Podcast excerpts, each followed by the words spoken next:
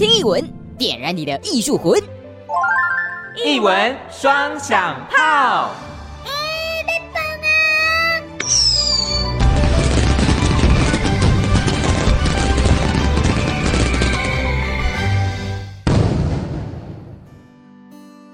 一文双响炮，醋鼻桃味，拢买到。我是阿红，我是心灵。心灵啊，你懂鸟吗？我不太懂啊。什么鸟？什么东西？说到鸟，就是其实我们日常生活中，鸟是一个很常见的生物。对，你觉得在不管是在都市啊，还是在这个呃田野之间，就会看到不同的鸟类。但是我们都看到的时候呢，都统称它。喂，你看鸟哎、欸？什么鸟？不是，我不知道，只知道说那个鸟，那个鸟，对，那个鸟的叫声。但到底什么鸟，好像叫不出来。对，我们好像也不知道。对，但讲到这个，我就想到说，小时候。呃，自己跟鸟的关系其实也算蛮密切的。哎呦，哎呦，怎么样？你有就是拉拔它长大是吗？呃，类似看着它长大，哦、我好像没办法拉拔它，交给鸟妈妈。小时候那种家里的铁窗都会有一些麻雀来筑巢，哦、会夹一些树枝啊，然后就会有一天打开窗就哎啊怎么突然现一个鸟窝，然后在隔天哎啊怎么下蛋？新室友啦。没错，新家人，那就看隔着纱窗看着它，然后从鸟蛋啊，然后变成雏鸟孵化出来，然后渐渐长出羽毛，然后离开这个家，就觉得哇，这是一个生命的历程。是哎，而且很近哎。对啊，然后。可能不止麻雀啦，嗯、可能蛮多，不管是乡下也好，或都市也好，嗯、也会在家里面的骑楼或屋檐下会看到，对啊，燕子啊等等之类的，蛮常见的。但这些是我们叫得出来的鸟类啦。对，但，但是我们刚刚有讲到说，其实，在台湾有非常多种的鸟类，可是我们都叫不出来。什么鸟？到底是什么鸟？我们要再重复刚刚那一趴了吗？但听说你好像有看完一个一档展览之后，蛮懂鸟的哦。没错，哇，我真的是可以跟大家说。说哦，你知道吗？基隆的市鸟是什么鸟？什么鸟？黑鸢。哎呦，有做功课哦。那你知道在基隆还看到什么？还还有什么鸟？有准哦，你你确定？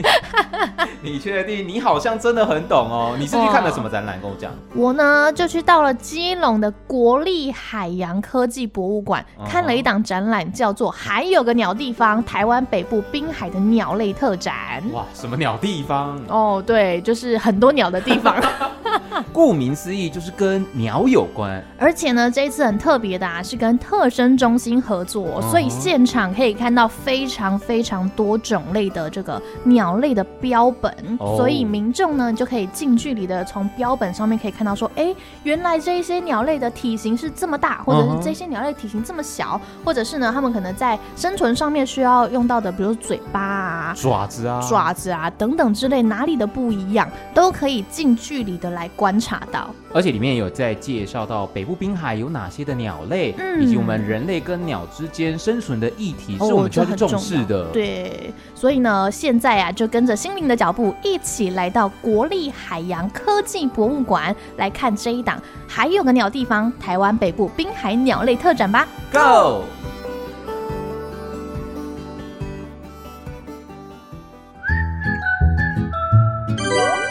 我是小精灵泡仔。准备好了没？好戏开锣喽！国立海洋科技博物馆还有个鸟地方——台湾北部滨海鸟类特展。策展团队：陈素芬，海科馆馆长。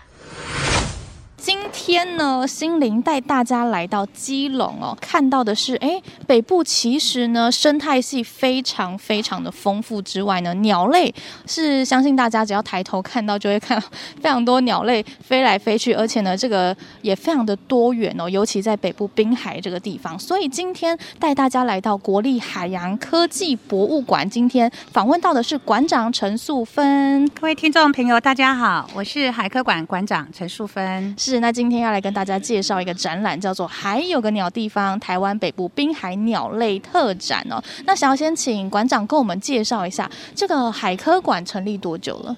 啊，海科馆其实是一百零三年对外正式营运。嗯，那它是一个园区的概念。嗯，它其实有五大建筑物。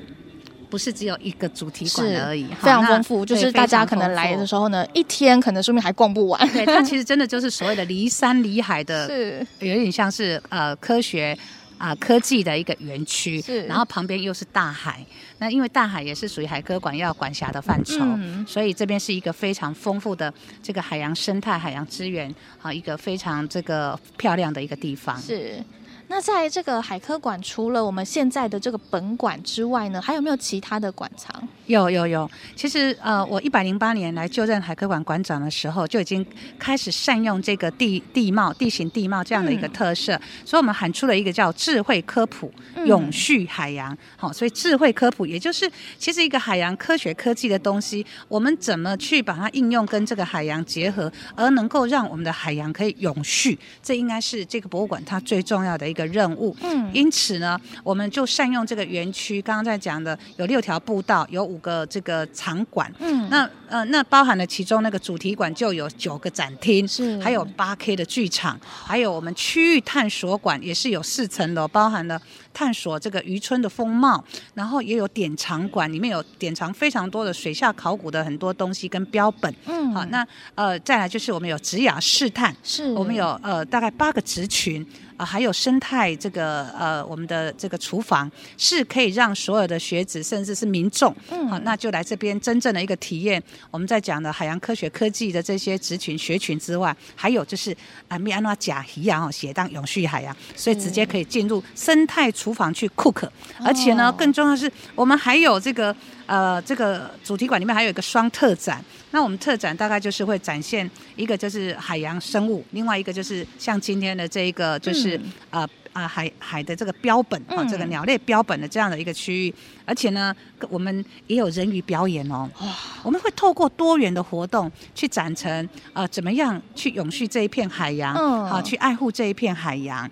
然后呢，更重要，一定想象不到，海科馆有自己的饭店哦。哇，我们有一个是非常丰富，对，一个荣轩旅宿，而且我们还有一个休憩望海巷的休憩园区哦、嗯。对，所以是水上的活动也很多，人 SUP 独木舟啦什么。都有，而且我们今年六月一号正式营运的智能海洋馆，潮境智能海洋馆，因为我们富裕海湾非常成功，哦，所以我们装了四支海底摄影机，把海洋的深的这个面貌，好，这个面纱，我们就整个这样投射上来，让所有民众可以看到，原来海底是这么美的，你实在是不忍心去破坏它，是对，然后也有展成非常多元的潮间带、大洋缸。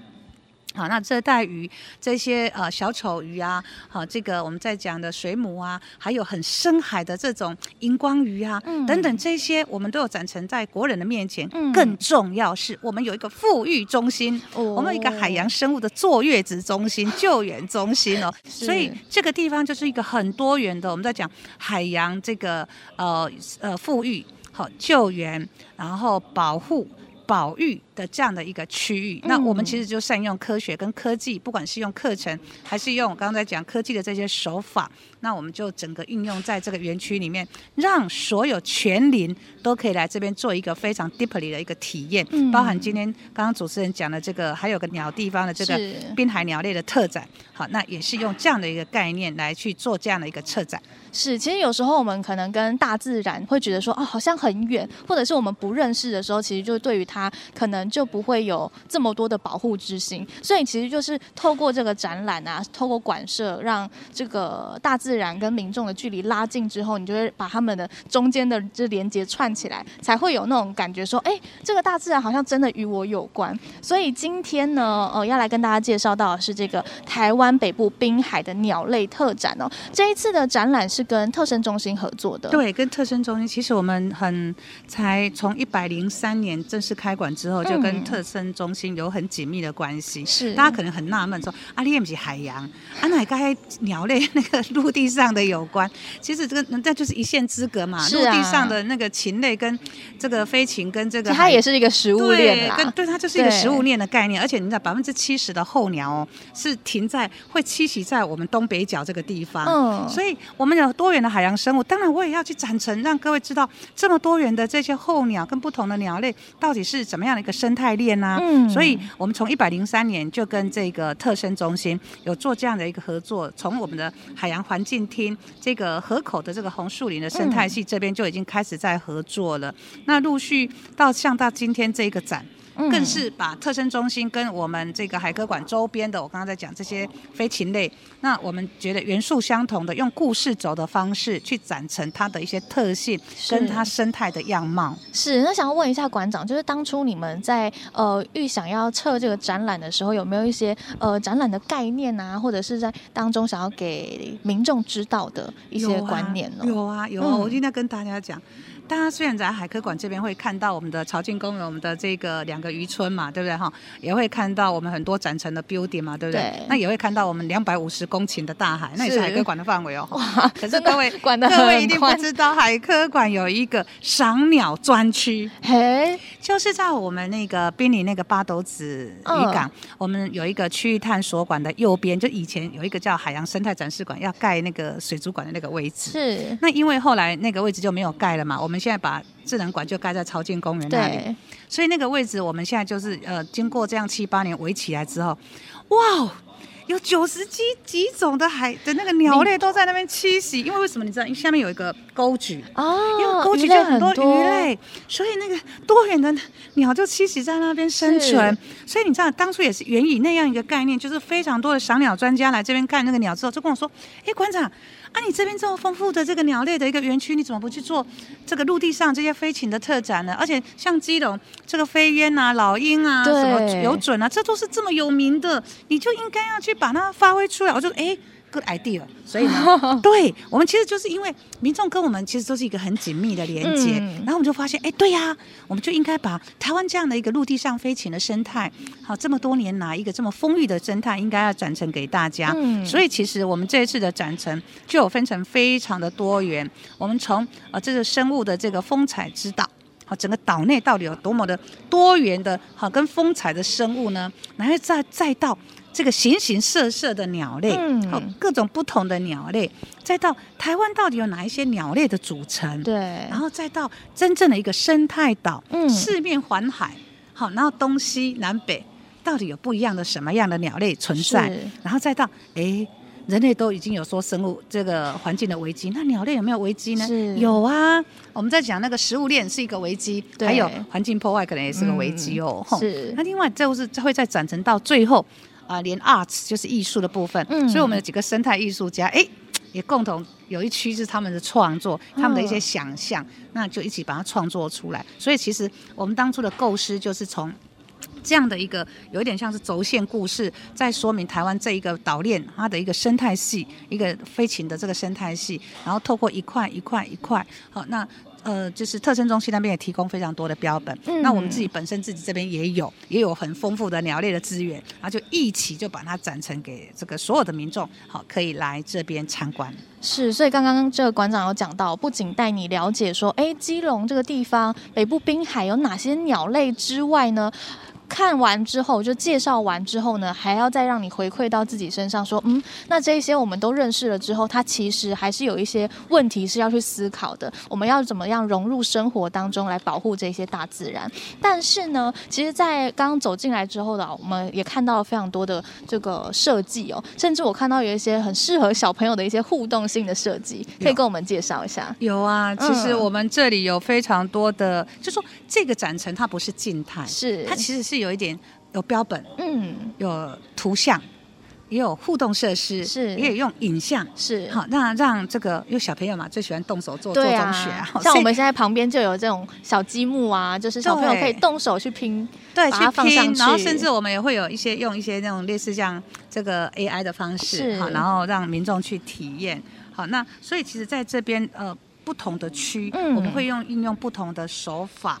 好，那去把它展示，所以蛮多元的呢。对，我不知道从哪一块跟你说，因为实在太多了。但，但就是因为我们待会呢，还会请这个特生中心的这个姚主任呢，来跟我们介绍一下整个展件，还有这个北部滨海的生态，更细致的去了解。但是还要想要请问一下馆长哦，就是呢，因为我们在测这整个展啊，其实规模。不小哦，嗯、而且这个展件也是非常非常多，多然后非常的丰富。我相信在策策展的过程当中，应该有遇到难题吧？有有有，因为刚刚不是讲了吗？我们这标本有三三百多件嘛，对，那其中有标本是真的超过四十年，你在外面你大概也看不到。那一个标本我们就知道嘛，呃，标本它羽毛啊，对，或者是那种身体那种 我们在讲的标本，这种东西就是一定要恒温恒湿嘛。嗯、你如果这边湿度跟温度好，那都已经不符合这个的话，其实它很容易就坏掉，是就腐败就腐坏。所以其实这件事情是这个展场这个展厅里面最困难的一项。嗯，那我也感感就说很感谢呃特生中心还有我们的志工伙伴还有我们的这个研究员，其实花了非常多的心力啊，所以维护的非常的好。那想要问一下，就是馆长啊，你自己最喜欢这个哪一个部分呢？哦，我跟你讲，我在这边看了好几遍哦，因为这是馆长对就在我们这里嘛哈。那当然，我最有感的就是我们的一个鸟窝啊。哦，对，那鸟窝就好像是我们的家的那种概念。是，哎，各位一定不知道，我博物馆创了一个幼儿园哦。哦，我们刚刚走进来的时候有看到经过，你知道为什么这个会很让我很有感？嗯、我们在讲博物馆，它就是一个全龄学习的一个最好的一个一个一个地方。是，那全龄其实他很在乎的是 family，也就是从幼幼到老老，嗯、其实都是我服务的对象。这、嗯、所以你可以看到大手吸小手，阿公阿公砍阿阿妈，是 这个阿爸看阿母，然后牵着那个那个小小朋友那样子一起来这边学习的时候，嗯、其实那种就是一个。我们在讲的家庭教育、学校教育、社会教育到高龄教育，其实呃，这是一个很幸福的感受。嗯、所以这个鸟窝就是让我有一个很 warm，就觉得啊，这个团结就是力量，是家庭绝对是一个我们在讲的靠。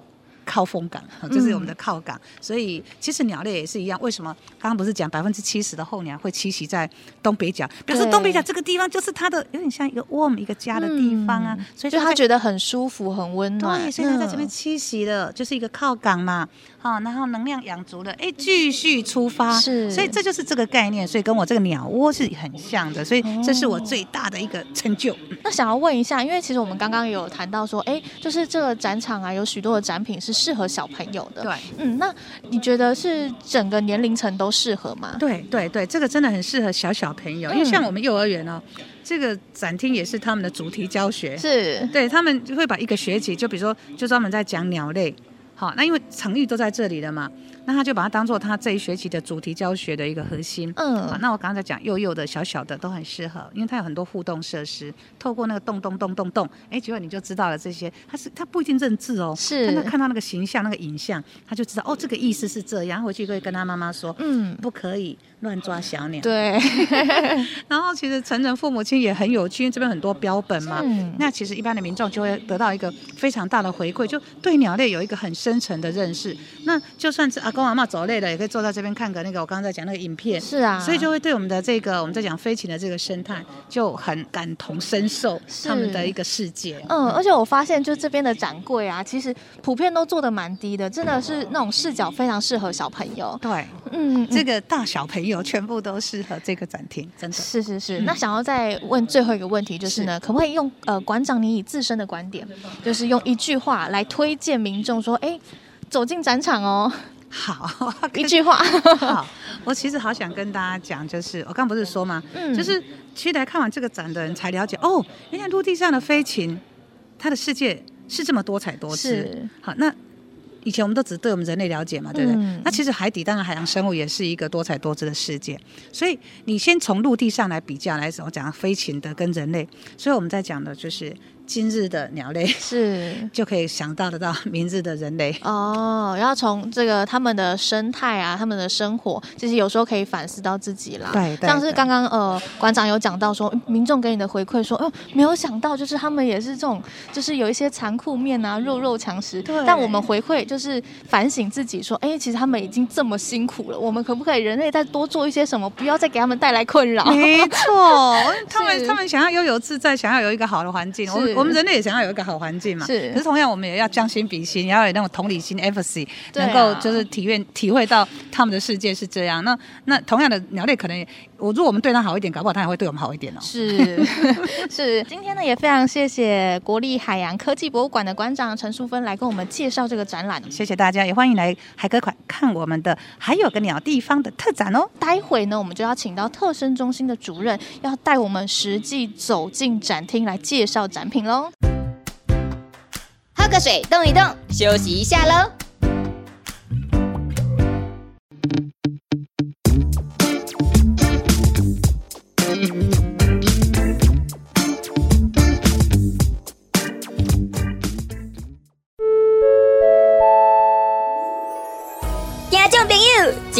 开始啦，赶紧倒来喽！我是小精灵泡仔，准备好了没？好戏开锣喽！国立海洋科技博物馆还有个鸟地方——台湾北部滨海鸟类特展。策展团队姚正德，农委会特生中心高海拔试验站主任。好，刚才呢，我们访问完这个馆长哦，了解了整个海科馆有哪些资源，还有呢，哎，这一次主要的这个还有个鸟地方北部滨海鸟类特展的一些哎策展的重点啊等等之类的。但我们现在呢，要实际的走进展场，带大家来了解到，哎，有哪一些鸟类啊，或者是这个生态系的丰富哦。那再来呢，要由这个行政院农委会特有生物研究保育中心高海拔试验站的主任姚正。正德主任，待会要带着我们走进展场。主任你好。嗯，主持人好，各位听众大家好。好，那我待会就称您老师了。谢谢。是，那想要先问一下这个老师哦，可不可以先跟我们介绍一下这个生物研究保育中心？它主要是做一些哪些工作呢？嗯，主要就是台湾唯一一个专责单位在进行野生动物、呃动植物研究保育哦，跟就是包括分类啊，还有生态研究。哦还有一些保育措施的研拟，哦，提供给就是决策单位，是我来来做，很广哎，包括动植物都有，嗯、对，然后海里的、天上飞的、地上爬的也都有，哎，没错，所以才会跟这个。呃，海科馆这边有一个这这么神奇的连接，是了解。那我们这一次呢，要来看到的是北部滨海的鸟类哦。但是呢，在了解北部的时候之前呢、啊，我们要先来了解一下整个台湾的鸟类状况哦。想要问一下这个老师，哎，目前在台湾全部的鸟类总共有记录有几种呢？嗯，就是我们从入口印象这个岛来看的话，嗯、就是我们可以知道，就是台湾生态涵盖了很大不同的层面，一个从海洋、海岸到河流，哈，还有就是浅山森林，嗯，还有高山，哦的这些环境，所以可以生存在这这这么复杂的生态环境里面的鸟种数相当相当的多，对，而且几乎就是涵盖整个全世界，哦，可以看到主要类群的大部分。哦，那所以、就是、说光在台湾就可以看到全世界其实主要类群的鸟类都可以在台湾观察得到。事实上。岛的面积不算大，对，是因为位居在整个亚欧亚大陆的边缘，所以我们现在累计可以看到的种类数已经将近七百种。哇，嗯、对，是。那我们从这个展场一走进来啊，其实就可以看到，哎，许多的这个鸟类的图样哦，这个走进来就可以立刻看到贴在墙壁上了。是，是。那这这一面是主要在台湾北部可以看得到的鸟类吗？还是全台湾？就是很很多那个观众，嗯，到现场看到，哎，怎么有这么奇怪的图形的那个图案在这个墙面上？那经过解说人员的那个解说之后，才知道说，哦，原来这是八斗子附近的一个海岸地形。哦，所以大家看到这个蓝色的部分是这个海岸，然后白色的部分是陆地的这个地形。那我们可以看到。哦，有港口啊，比如说八斗子港口的位置，我们可以明显的指出来。然后基隆港，哦，我们在平常在看那个老鹰的地方，是那个海海海洋公园是在哪里？嗯，那事实上整个基隆北海岸就是地形相当的复杂，嗯，而且就说不管是海海岸的或者说是内陆的，它都涵盖了相当不一样的一些生态环境，所以我们可以看到。哦，很很多不同的种类啊，像山里面的猛禽类，凤头苍鹰、大冠鸠、台湾蓝雀、大卷尾。那海岸边的有就是沿鹭啊，哦，还有鱼鹰，还有黑鸢。哦，那黑鸢就是我们基隆的一个一个市鸟哈。是。那要看黑鸢的话，就是要到北海岸，或者说到基隆港边那边等待，就可以看到很多。就可以他看到他在这边翱翔，然后准备要猎食 鱼类的时候。所以，对啊，每每年。基隆市政府都会举办一个那个老鹰季的一个活动，那就是哦，配合这样的一个生态解说的一个一个导览。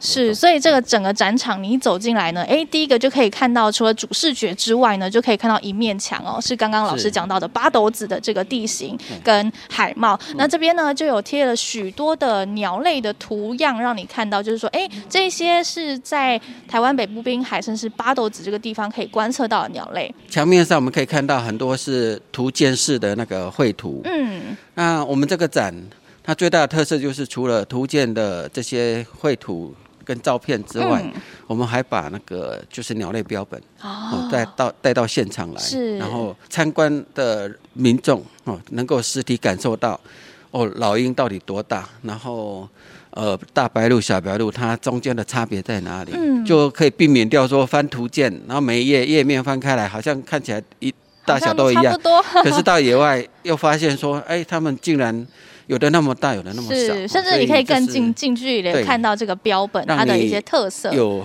就是很直接的那个临场感。好，我们走进展场了。刚刚老师有讲到说，哎、欸，其实，在展场当中可以看到许多的标本哦。那我们现在眼前呢，就看到了非常多大大小小的标本。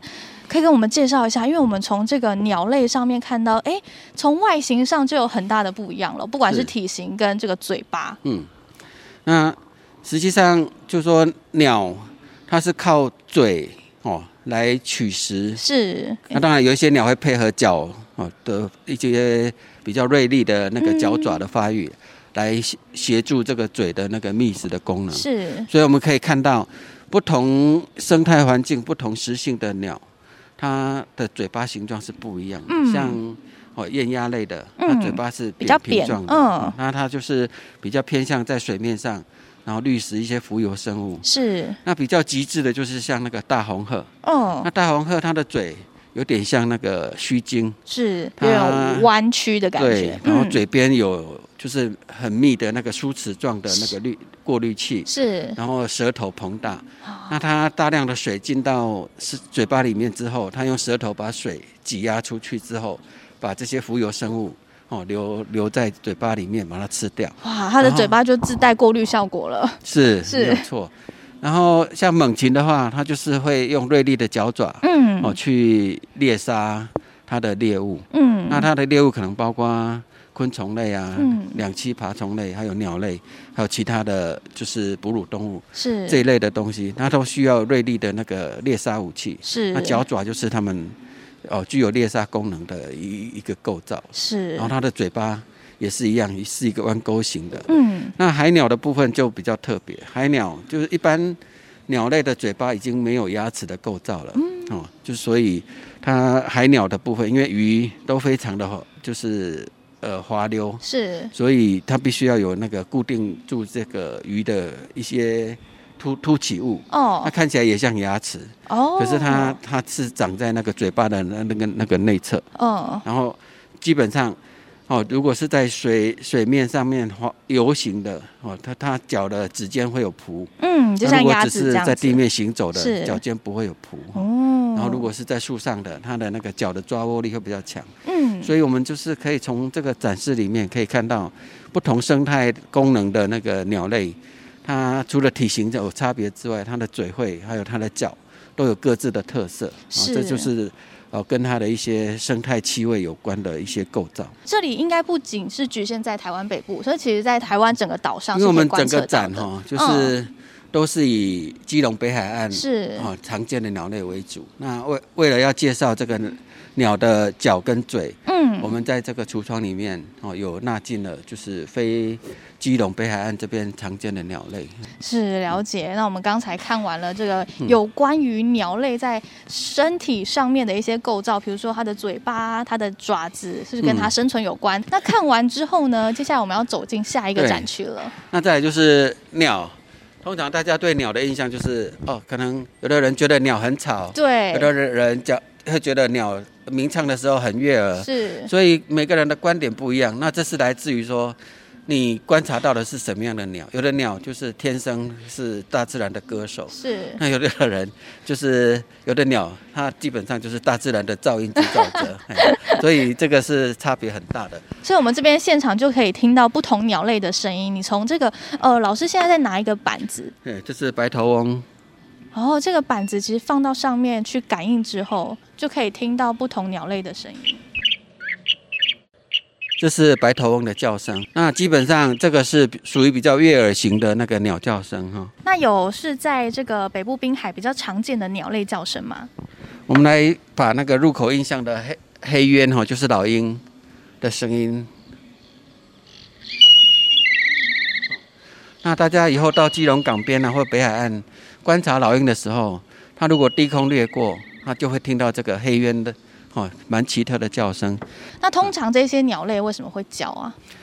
它们彼此之间需要互相的沟通。嗯。然后沟通是一种声音嘛？对。然后再来就是宣示领域。哦。然后再来就是最最主要的话就是求偶。嗯。对，求偶的时候，它会发展出很独特的哈个体。辨识度比较高的那个叫声是，所以每每一个刚刚老师讲到不同的状态，它的声音其实呃声音的本质差不多，但是它的可能音调上面会不一样。对，然后有一些是用来就是警告同伴，说危险靠近了，危险靠近了。那有入侵者的时候，他会用比较连续的声音去驱赶这个入侵者。所以就是它不只是说听起来悦耳而已，这个。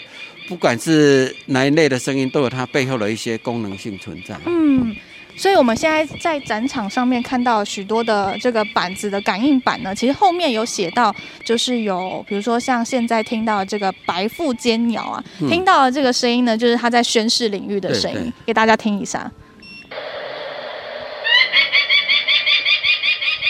嗯，那因为它生生存的环境里面都是海浪的声音啊。环境声比较嘈杂的，所以它音量啊，或者说音音频都会比较高一点。所以在这边，大家除了可以看到标本之外呢，其实有一些互动性的装置，像是刚刚这个呃有这种感应板呐、啊，你把这个板板放到这个感应的区域的时候呢，就会听到不同种类的叫声。那除了叫声之外呢，我们再来就要看一下，哎，在台湾的这一块上面，鸟类它的分布是怎么样了？嗯。那事实上，我们刚刚讲台湾的鸟类已经就是种类相当的多哈。是。我们讲到台湾有这么多鸟，事实上是包括很多不同的类群的，有特有种，有特有亚种。然后这两种的话是包括在留鸟里面。嗯。所以整体的那个留鸟的种类数哈是超接近两百种的。是。那候鸟部分更多哈，候鸟因为南来北往，它有的是夏候鸟，有的是冬候鸟。那种类数大概跟留鸟的类别差不多。嗯。那另外还有一些比出现的时间比较没有那么长，而且有的是甚至不太固定的。是。像迷鸟、还有海鸟、还有过境鸟，那加起来的话，大概是台湾整体种类数的差不多一半左右。哦，所以基本上就是因为这些鸟种加起来，我们才有将近七百种的这个台湾鸟类的部分。我们一个特展大概。呃，因为空间还有就是呃整整体规划的关系，啊，没有办法就是一次的把它展开来。嗯，那我们就是利用基基隆北海岸这附近常见的鸟类来做一个比较浓缩式的解说。是，我们把就是基隆北海岸附近常看到的鸟类，哦，利用它们的演化关系哦的一些连结。把它形成一棵演化树，那这是从一个分类的那个界门纲目科属种的这样的一个概念底下，现生的鸟鸟类都是在鸟纲这个分类阶里面。那纲底下有目，那我们就可以从这里面哈看看说，哦，我们在基隆附近看到的红隼，嗯，它是属于隼形目的，是。然后雀形目呢，为什么一下子哦多了这么多种类出来哈？那主要就是雀形目，它是在所谓的物种大爆发里面。哦，分化最快的一个类群。嗯，哦，所以我们大概在整个附近看到的有一半以上的物种是属于雀形目的，然后我们看到的黑鸢是属于鹰形目。嗯，然后看到的猫头鹰是属于枭形目。哦，那就是可以透过这样的一个关系，而且这些展示出来的那个标本啊，都是基隆附近可以可以看得到的。哦。有一些是哦，你到了离岛就会看到白腹尖鸟，是。出了海之后会看到军舰鸟在天空盘旋，哦，然后在内陆的池塘里面会看到小屁蹄啊，嗯，然后如果看到跟鸽子差不多大小的，有一些是绿鸠，有一些是金背鸠。哦。那这就是让让大家能够一目了然的一面所谓的鸟墙。是，其实走到这一面墙呢，大家刚刚老师有讲到，就是可以看到，哎，在北部滨海有哪一些鸟类，就可以在这一面墙上看到。我相信大家来了之后呢，应该会跟我有一样的想法，就是哇塞，原来有这么多不同大大小小体型的鸟类，而且呢，它的种类其实也非常非常的多。就像刚刚老师讲到，这个是一个呃生态树，其实呢，这个树长出来之后，你就可以看到说很。一目了然就可以知道说哦，它是哪一目的，所以你就可以很快速的了解到说北部滨海到底有哪些鸟类，其实非常非常的多。但是我们也知道说，其实大自然面临的挑战也非常非常的大。可以跟我们介绍一下目前在鸟类上面会遇到什么样的危机吗？嗯，刚刚在讲鸟音的时候有提到，就是说有的鸟一起床就要在那边大叫特叫，对，就是为了要告诉大家说，哎，我还活着，经过一个晚上的风险之后，它还活着。那这个为什么？因为事实上在自然界生存有很多所谓的自然的生存压力。嗯。那再加上人类的一些开发好跟破坏，有的人是蓄意的猎捕。嗯。那当然就是这些危机总加起来，就是他们能够生存的最大公约数哈。那这个目前的话，大概可以分析出来，就是有好几个不同的类型的那个所谓的生存压力来源。一个当然就是栖地的那个减少，是。那这个也是为什么要大类大面积的设立保护区，嗯，让这些鸟类或野生动物或者说其他生物有一些基本的生存跟那个繁衍的空间。是。那我们总加起来哈，因为人类导致的那个生态危机，事实上是目目前比较需要即刻解决的，嗯，一个就是外来种的压力，嗯。那很多外来鸟类会跟原生的鸟鸟种哈产生生存的那个竞争。是。那另外还再来就是环境污染呐哈，还有就是掠食危机。嗯。那还有一些就是会造成。一些农作物的经济损失，了解，这就是呃目前最比较棘手的，就比如说环境污染啊，嗯、然后刚刚有讲到外来种的侵袭，然后我们大量使用的那个农业杀虫剂啊，是。或者说环境用药的那个灭鼠剂，嗯，事实上也会因为食物链的关系，让很多在食物链高层的那个猛禽类遭受到危害。那海鸟的部分的话，主要就是远洋的渔业或近海渔业。哦它那个钓鱼线或者是网具，造成那个就是非标的的那个鸟类哈被混获。嗯，那混获之后的结果，当然可能就是大绝大部分都是死亡。是。那这个会造成很多海鸟的族群的一些危机啊，这个也是呃目前哦，就是台湾跟全世界都共同要解决的一个问题，就是在渔具的使用上面哦，要去研究怎么样能够减少。混货的这个情形发生。那另外一个必须要提的就是说，现在很多建筑物会大量使用那个玻璃帷幕。嗯。鸟类因为被玻璃反射的这个光影误导，而去撞击玻璃的这样一个状况。那这个每年会造成哦，全世界的话大概几亿只的鸟的死亡。所以就是说，我们必须要。逐步的推广，就是说在使用玻璃帷幕上面要非常小心。嗯，然后第二就是说，比较大面积的窗要在上面做一些呃装置，比如说在每隔五公分的间距上面贴上那个小黑点。嗯，哦，那让这个反射不会形成一个。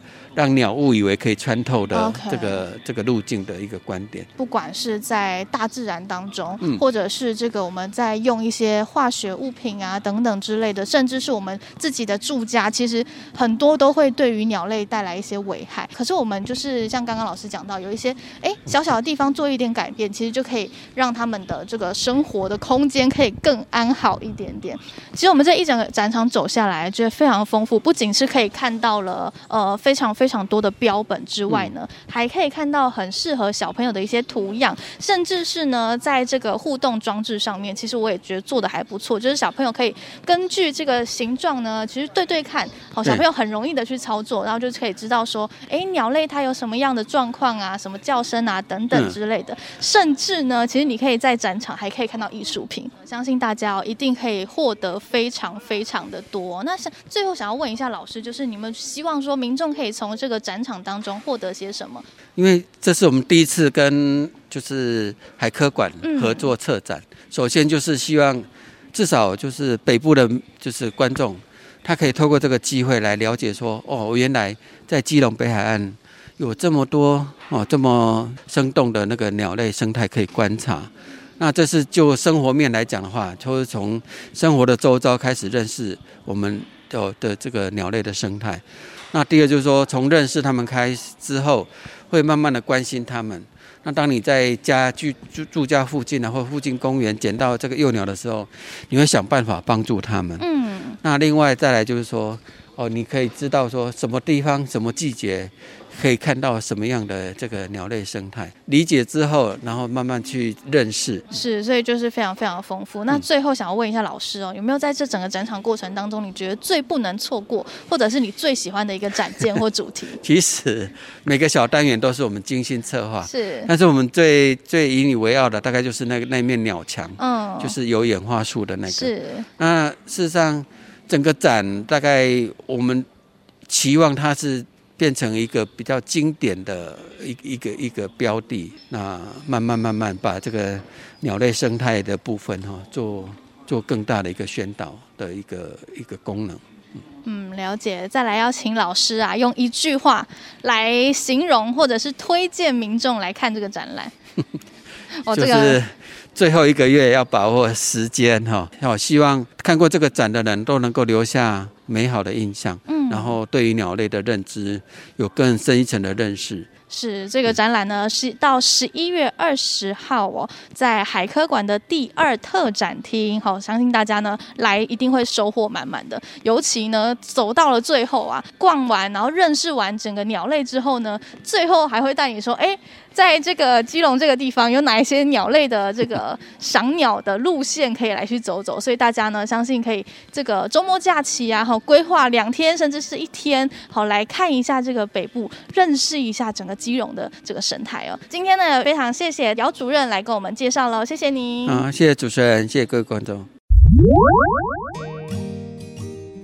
哇！听完姚老师的介绍之后，我学到很多鸟事哎！鸟事，我们讲的这么认真，你说鸟事？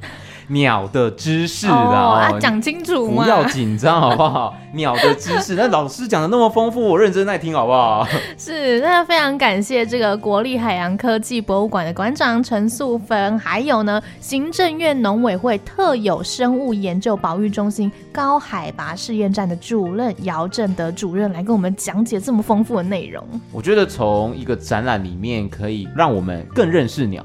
从我们原本叫不出它是什么是什么鸟，嗯、变成是哦，我可能以后就会知道什么类型的鸟叫声是什么样的鸟，或者是它鸟叫声背后的意义是什么。是我们可能有时候听到鸟叫声，哦，他在求偶，干嘛呢？哦、我侵占到他的领域了。